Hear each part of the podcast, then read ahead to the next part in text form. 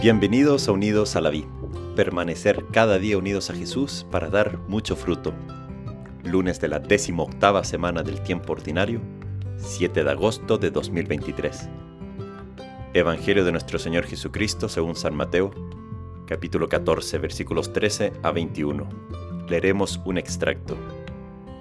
Al atardecer los discípulos se acercaron y le dijeron, Este es un lugar desierto ya se hace tarde despide a la multitud para que vaya a las ciudades a, comprarse alimentos. Pero Jesús les dijo, No es necesario que se vayan, denle de comer ustedes mismos. Ellos respondieron, Aquí no tenemos más que cinco panes y dos pescados. Tráiganmelos aquí, les dijo. Tomó los cinco panes y los dos pescados y levantando los ojos al cielo, pronunció la bendición partió los panes, los dio a sus discípulos y ellos los distribuyeron entre la multitud. Todos comieron hasta saciarse, y con los pedazos que sobraron se llenaron doce canastas. Los que comieron fueron unos cinco mil hombres, sin contar las mujeres y los niños. Palabra del Señor. Gloria a ti, Señor Jesús. Buen inicio de semana de manos de Jesús transfigurado, cuya fiesta celebramos ayer. Ayer estábamos en la montaña contemplando a Jesús transfigurado, en donde nos mostró su gloria, a la cual nosotros también estamos llamados y a la que llegaremos, dejándonos transformar cada día más en Él a través de su gracia. Hoy bajamos de la montaña, ya con el corazón más encendido, y como los discípulos, vamos ahora a anunciar a todos que Jesús es Dios, que Jesús está más cerca de lo que pensamos, y que su amor hacia nosotros no tiene límites. Yo me acuerdo que cuando estudiaba teología en Roma, tenía un ramo o una materia que se llamaba Escritos de San Juan. Estudié todos los escritos de la Biblia en donde escribió San Juan, el apóstol. Durante el semestre, el profesor iba recalcando ciertos puntos en los que decía que eso iba a entrar en el examen final. Una pregunta que siempre recalcó y que fue la primera pregunta del examen final fue, ¿cuál es el fin de la revelación de Dios? Es decir, de todo lo que Dios nos ha contado, en especial a través de la Biblia y de la tradición.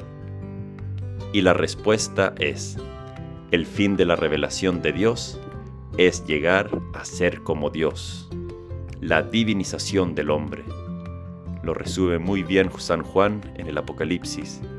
Al vencedor le concederé sentarse conmigo en mi trono. En pocas palabras, Jesús se revela para que nosotros podamos ser partícipes de la vida divina. Esta respuesta es importante y nos da luz para el Evangelio de hoy, la multiplicación de los panes. Jesús hoy le dice a sus discípulos que no es necesario que se vaya la multitud, sino que le demos nosotros mismos de comer. Pero eran más de cinco mil personas. Y solo por nosotros mismos no tenemos nada que ofrecer ante tan grande multitud.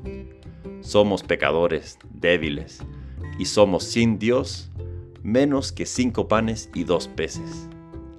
Pero al dejar a Jesús vivir en nosotros, por su gracia, al ir transformándonos en Él, al poder participar de esa vida divina, Claro que podemos darle nosotros de comer a la multitud, porque va a ser Jesús quien va a actuar en estos cinco panes y dos peces, en esta nada que somos nosotros. Jesús nos dice en otro pasaje, que quien del que cree en mí, brotarán ríos de agua viva, que saltarán hasta la vida eterna. El que tenga hambre, que acuda a Él. Él es el verdadero pan si alguien está agobiado por el peso del pecado y se arrepiente, que se refugie en sus pies. Él es el descanso, el puerto de la salvación. Que el pecador tenga confianza, porque dijo, Venid a mí todos los que están cansados, agobiados, que yo los aliviaré.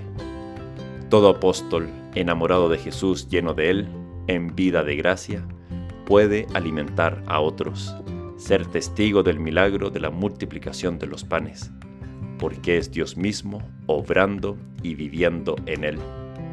Te entrego todo mi ser para que seas tú Cristo, quien viva, trabaje y ore en mí. Amén. Aquí están mis cinco panes, dos peces. Tú haz el milagro, alimenta a otros, Señor, a través de mí. Que Dios te bendiga.